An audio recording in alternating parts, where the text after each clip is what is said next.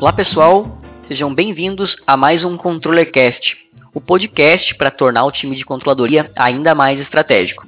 Se você está nos ouvindo pela primeira vez, aqui nós discutimos temas de finanças e controladoria ou de interesse dessas áreas, sempre trazendo insights, conteúdos práticos e entrevistando profissionais que estão fazendo a diferença em suas empresas. Hoje, nós convidamos o professor e autor Clóvis Luiz Padovese, referência em controladoria. Vamos conversar um pouco sobre a contabilidade gerencial, a controladoria estratégica e operacional, além de abordar questões relevantes aí sobre a carreira do controller e a cultura orçamentária. Tá. Clóvis Luiz Padovese aqui com a gente, uh, é doutor é. em controladoria e contabilidade, com mestrado em ciências contábeis, duas graduações aí em contabilidade e administração de empresas, tem mais de 30 anos de experiência como controller e consultor contábil e financeiro, é palestrante e professor de pós-graduação, possui aí 15 livros publicados, todos na área de controladoria, contabilidade e administração. Desses, uh, dois foram premiados aí com gerenciamento do risco corporativo em controladoria na categoria Livro de Contabilidade pelo Jornal do Comércio, com o troféu. Cultura Econômica em novembro de 2009. Em 2005, Isso. recebeu também a medalha Horácio Berlink da Ordem do Mérito Contábil do Conselho Regional de Contabilidade do Estado de São Paulo. Então, professor Sim. Clóvis, com um currículo admirável como esse, não falta mais nada aí para o senhor, né? é, a gente procura fazer um trabalho aí alinhado com a ciência contábil e de controladoria. Fantástico. Uh, eu vi que o senhor afirma numa entrevista que a contabilidade é uma ciência aplicada e o orçamento é um conceito aplicado. Por isso, a, a contribuição dos seus livros né, são uh, ah, para se tornar uma espécie de manual mesmo para a controladoria, uh, como caminho aí para seguir dos conceitos e da prática. Eu gostaria então de perguntar sobre algumas questões aqui para ajudar quem está nos ouvindo e gostaria de saber como implementar aí uma cultura orçamentária e, na sua opinião, por onde começar, além de entender alguns conceitos. Bem, então, uh, o que a gente constata na maior parte das empresas brasileiras que elas ainda não têm um plano orçamentário é, relativamente estruturado. Então, essa cultura tem que ser criada, primeiro, a partir da própria contabilidade. A contabilidade tem que se tornar um instrumento útil para a administração. Essa é a primeira etapa. É, ainda muitos empresários não têm uma visão clara do poder e da da finalidade da contabilidade, que é ela que começa o controle econômico da empresa. Então, a primeira etapa é deixar claro que a contabilidade tem que estar é, permeando, estar em todo o processo de gestão, ela tem que estar viva dentro da empresa. Então, essa é a primeira parte. Todas as implantações que a gente tem feito de orçamento, esta é a parte inicial. A gente vai, verifica como está a estrutura contábil, Normalmente é necessário algumas mudanças, é, tanto em termos de planos de contas, como principalmente na estrutura de departamentos de centros de custos. A partir de deixar claro a contabilidade, que começa então a cultura contábil, ou recomeça a cultura contábil, aí então a etapa seguinte é estruturar o plano orçamentário. Para estruturar um plano orçamentário, é preciso uma estrutura contábil adequada, como já falei. Uma estrutura lógica de contas contábeis, uma estrutura lógica de departamento seguindo o organograma, a hierarquia da empresa. Bem, a, o orçamento tem dois fundamentos. É, o primeiro fundamento são os cálculos, você mensurar um plano. Então, mensurar um plano. Né? Então você calcula e verifica tudo que imagina que vai acontecer para o próximo ano, os 12 meses seguintes. Entra a partir daí a parte mais difícil, que é promover a cultura orçamentária junto com os gestores. Né? A gente reconhece que essa parte mais difícil porque Sim. muitos gestores ainda é, não tiveram contato com orçamento, alguns têm uma dificuldade inicial de entender os fundamentos contábeis, como o regime de competência, né? Uhum. Então, contra o regime de caixa, é ainda muito comum confundir-se despesas com investimento. Né? Então, primeiro, né, né, esse primeiro trabalho de aculturar os conceitos contábeis minimamente indispensáveis.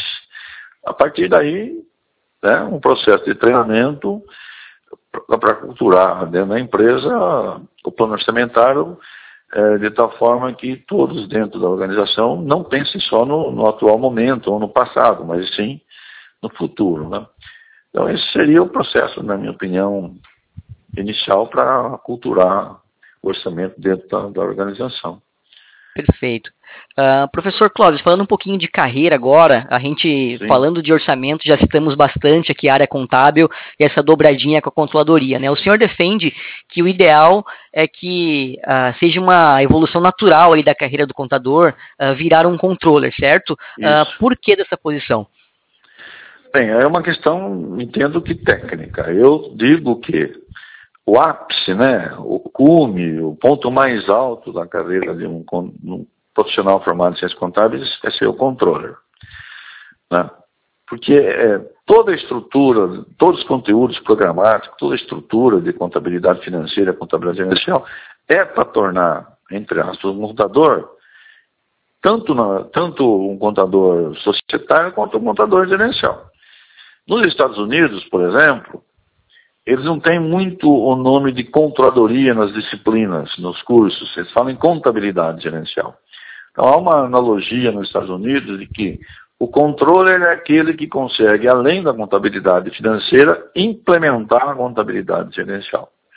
Então, veja, o que, que é o controller? É a pessoa que consegue, por meio do seu conhecimento, por meio da sua atitude, é, deixar as duas, os dois grandes segmentos da contabilidade ativos na organização, que é a contabilidade financeira e a contabilidade para atender a legislação societária, atender a bolsa de valores, né, atender as práticas contábeis e a contabilidade gerencial, que complementa a contabilidade financeira por tudo que é mais, tudo que é necessário uh, para o pro processo de tomada de decisão e controle da empresa. Na, na parte gerencial entra então o orçamento.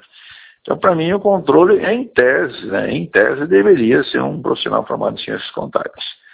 Agora, nós sabemos que no Brasil há uma carência de, de gente, ainda os, os contadores é, não têm uma formação, mas tem muitos contadores que não tiveram essa visão no passado, e outros profissionais acabam ocupando essa função. Isso é um problema que, a longo prazo, pode ser resolvido. Mas, na minha, no meu entendimento, é, a função de controller, em princípio, deveria ser exercida por um profissional formado em ciências contábeis. Né? Sim, o, o, senhor também defende o, o, contador de duas pernas, né? Esse, esse conceito é mais ou menos esse profissional que você explicou agora? Exatamente, porque a gente nota alguma carência, carência em muitos contadores. Eles querem se aprofundar na parte tributária e na parte eventualmente societária, e não dão a devida atenção para a parte gerencial, que é orçamento, uhum. custo, etc., planejamento, né, investimentos. Aí fica o que eu chamo um contador, é, podemos dizer, manco, né? É, então, é, o contador tem que ter as duas pernas, a perna da parte societária, a parte regulatória, que tem que ser desenvolvida com a mesma eficácia que a parte gerencial. É um desafio, um desafio gostoso também, por outro claro. lado, né? É um desafio gostoso. É, é, hoje, tenho certeza absoluta, isso eu não tenho dúvida, que um empresário quer este tipo de contador. Que ao mesmo tempo que ele seja eficaz na parte regulatória, que é uma necessidade, ele também seja eficaz e proativo na parte gerencial. É, então, isso é uma questão que os profissionais da área, os estudantes, devem se preparar porque eu tenho certeza absoluta, aí não tenho dúvida nenhuma, que é este tipo de profissional que o empresário quer. Sim, né? sim. É, a, gente, a gente vê muito aqui também uma, uma expectativa do empresário, principalmente o empresário de primeira viagem, ele tem uma, uma expectativa muito grande em cima do contador fornecer algumas informações uh, gerenciais, né, além do, do, do, contábil, que geralmente é o serviço prestado. Né? Uh, e, e, atualmente, Clóvis, você vê que existe formação dentro de universidade onde o profissional pode ter uma, uma noção básica ou até mesmo avançada de controladoria? Olha, o meu conhecimento é bem claro. Os conteúdos programáticos das, no Brasil todo, podemos dizer assim, os cursos de ciências contábeis, eles têm essa abordagem.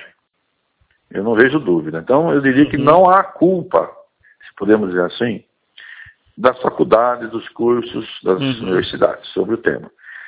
Porém, a pressão da sociedade que se exerce sobre o contador para a parte regulatória é tão forte que aí o profissional que se lança no mercado de trabalho, alguns esquecem desse, dessa necessidade gerencial. E, então é mais fruto de uma pressão da sociedade e de um estereótipo muito antigo de contador, era aquele contador que fazia livro uhum. e evitava pagar imposto. Então existe essa pressão e muitos sucumbem a essa pressão e ficam só na parte regulatória. Mas não, não poderia dizer hoje que é devido a um problema curricular, não, porque eu uhum. vejo participo em tantas universidades, faculdades, as disciplinas são dadas. Agora, não há dúvida que toda a parte de controladoria, orçamento, custos, é uma parte que exige mais conceitos, mais teorias, né? Não há regras específicas assim. E a parte regulatória é toda regulada. Então, há um certo, uma certa dificuldade, eles têm que ter a mente até para, ao mesmo tempo, ter condições de ver a parte regulatória, entender que a parte gerencial, orçamento, custo, contabilidade por negócio, é o que a empresa também precisa, necessita, de forma indistinta. E aí, então, o contador tem que dançar os dois lados, né? Uhum. Tem que se preparar de forma uh, psicológica, sociológica, de liderança. É, né? Então, esses aspectos que talvez hoje é um pouco de carência dos profissionais, esse aspecto de saber que ele tem que ser um líder, saber que ele tem que ser inspirador, saber que ele tem que ser proativo e em além da contabilidade regulatória, e ele vai fazer esse tipo de trabalho com contabilidade gerencial, que aí fecha o conceito de controladoria. Perfeito. Uh, professor Cláudio, saindo um pouquinho agora da temática de carreira, entrando em, na parte de controladoria mais corporativa mesmo, uh, o que o senhor pensa aí sobre a controladoria dentro de pequenas e médias empresas? Né? A gente vê muito comum em grandes empresas, quando a gente traz esses conceitos para uma pequena e média, como, em que olhos o senhor vê esse, isso? Bem, é, eu sempre tenho um, um, uma colocação. A gente não pode confundir função com exercício da função. Todas as empresas, todos os empreendimentos de qualquer porte têm a necessidade de todas as funções. Então, um microempreendimento de uma ou duas pessoas, ele tem que ter contas a pagar, contas a receber, tem que ter financeiro, tem que ter contabilidade, tem que ter tesouraria, tem que ter engenharia, tem que ter produção e tal. Quando a empresa tem um porte menor, há um acúmulo de funções. Uhum. Então, vamos pegar um, um exemplo, uma empresa de 30, 50 empregados. É, lá precisa de tesouraria, controladoria, contabilidade, fiscal, orçamento, precisa de tudo. Só que a relação ao custo, não dá para ter um profissional específico para cada área, porque uma empresa de 30, 50 empregados não comporta isso. Uhum. Então tem que ser um, um profissional é, mais eclético, alguém que transite minimamente por todas essas áreas. Né? Então as funções de controladoria, as, atividades, elas estão em qualquer empreendimento. A gente tem que respeitar quem está em empreendimentos menores, há um acúmulo, um sujeito é, que é talvez um gerente administrativo, ele vai acabar fazendo TI, recursos uhum. humanos, tesouraria, contabilidade, orçamento. Né? Então, mas é possível, é possível porque empreendimentos menores, complexidade menor, então dá para alguém mais eclético conseguir absorver isso aí. Né? À medida que a empresa vai ganhando corpo, as funções vão ficando é, mais distintas e sendo ocupadas mais claramente por profissionais especializados. Então, Controladoria é para qualquer empreendimento. Perfeito. E a, ao longo aí do, dos teus mais de 30 anos de experiência, o senhor acha que ainda há dificuldade por parte das empresas, uh, indiferente até mesmo ao porte, uh, de falar sobre orçamento e de ter essa cultura? Por quê? É, veja o seguinte, o Brasil, a gente tem que fazer uns aspectos, alguma coisa retrospectiva. O Brasil ele fundamentalmente, ele tem passado por seguidas crises ao longo dos 50 anos. É? Quando entrou o regime militar, houve uma, uma primeira estabilidade econômica, depois voltou a inflação. Aí, por praticamente quase três décadas, até o final dos anos 90, o Brasil ficou envolvido numa inflação, ou chegamos até numa hiperinflação, não é? Uhum. Aí, nesses 30 quase anos de, hiperinflação e inflação, os conceitos eles eram, tinham alguma dificuldade de aplicação. Né? Não era fácil fazer orçamento naquela inflação de, de dois, três dígitos. Né? Era mais difícil, a própria contabilidade. A gente que trabalhava numa empresa grande, eu era controlador de uma empresa grande, nós tínhamos que fazer toda a contabilidade e orçamento em dólares, por causa da inflação. Uhum. Mas poucos tinham esse know-how. Então o Brasil, eh, isso aí foram por momentos que inibiram muito o uso de técnicas avançadas, de técnicas mais avançadas de controle como orçamento. Né? E depois da, da, instalação do plano real, aí as coisas começaram a ficar claras. Mas ainda assim, o Brasil por muito tempo ficou um país, assim, vamos dizer assim, isolado, sem competitividade internacional. Esse é um outro fator inibidor de uma contabilidade ativa, porque se você está protegido, repassa nos custos e vamos lá. Então, vários momentos inibidores, de quase quatro décadas, é que fizeram com que o empresário brasileiro não enxergasse com clareza o poder da contabilidade. Uhum. Mas digamos que, de certa forma, isso acabou.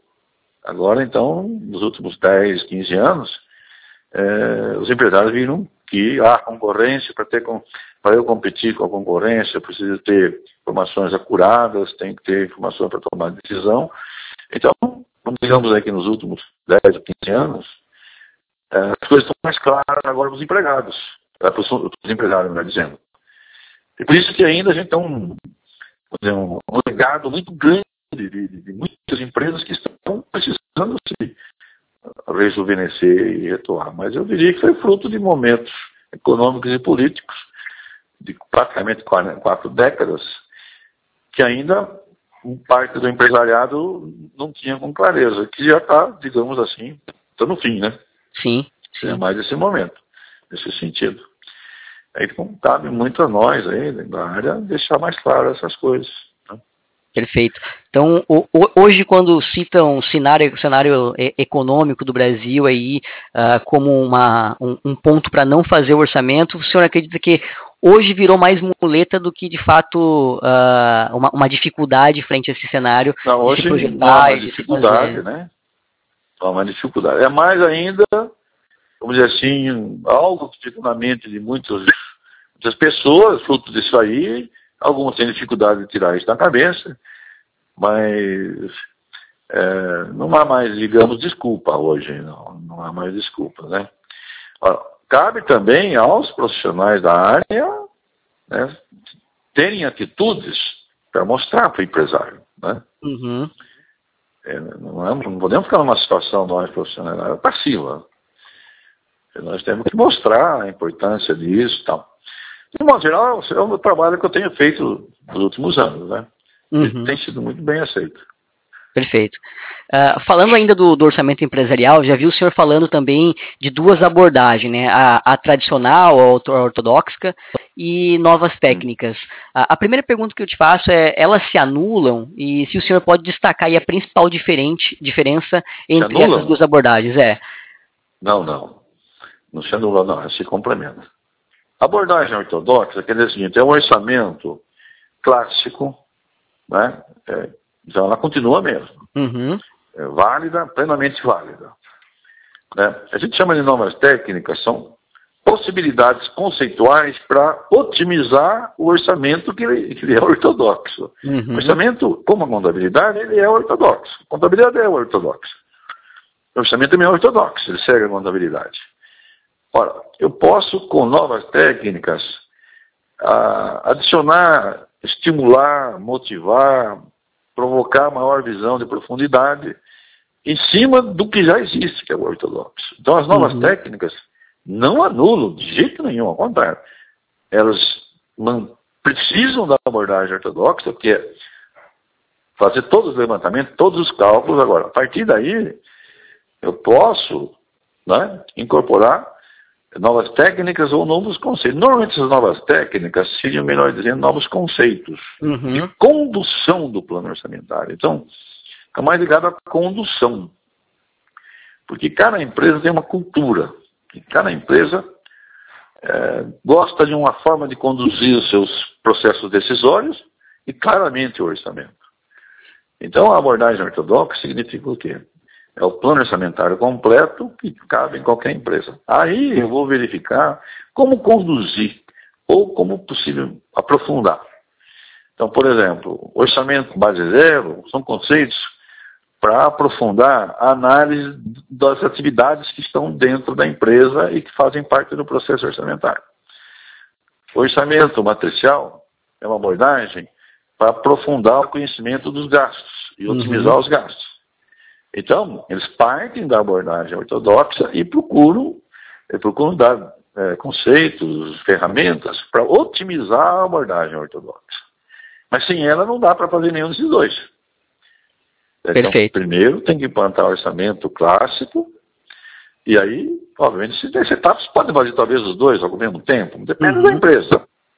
Mas às vezes não é muito fácil uma empresa que não tem orçamento você vir com um conceito novo. Primeiro uhum. você precisa implantar o orçamento, fazer o primeiro ano de aculturamento, o que, que é despesa, o que é competência, para aí então, eventualmente, aplicar novos conceitos, como que eu julgo importantíssimo, matricial, base zero, que são excelentes conceitos complementares, mas são mais ligados ao modelo condutor e como instrumentos de otimização do ferramental que já existe. Perfeito. Uh, dentre essas novas técnicas, tem alguma que o, o, senhor destaque ou você acredita que isso vai muito ao encontro do estágio de maturidade da empresa, da necessidade que ela está tendo atualmente para o orçamento? Há, há, há uma, em algum momento necessidade de alguma maturação.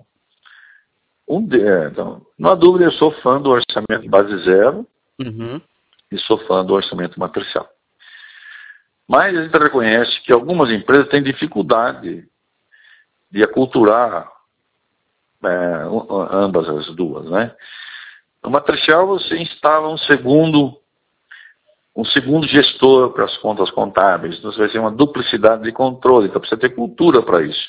Então treinar, a cúpula tem que aceitar, treinar para que os gestores uh, os responsáveis pelas áreas vão receber uma segunda pessoa que vai ajudá-los no orçamento. Uhum. Então é uma questão de cultura. O base zero também precisa que a cúpula entenda que a revisão permanente das atividades que devem ser indispensáveis também precisa ter é, essa retaguarda. Então, para ambos precisa um processo adicional de, de, de treinamento além do, do orçamento propriamente dito, né? Uhum. Então, para mim, são os dois, dois conceitos que eu julgo os melhores, né? Não, perfeito. Ainda falando de cultura, a gente aqui na Trise defende bastante o, orçamento descentralizado, né, o orçamento colaborativo. Uh, por mais que seja um caminho natural, muitas vezes a empresa começa centralizado, né, começa top-down e depois acaba descentralizando.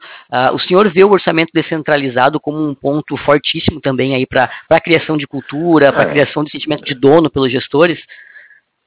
É, eu não vejo dúvida. Não cabe mais no ambiente social que nós estamos, né? Uhum. nós estamos no ano do século XXI. É, um orçamento ditatorial.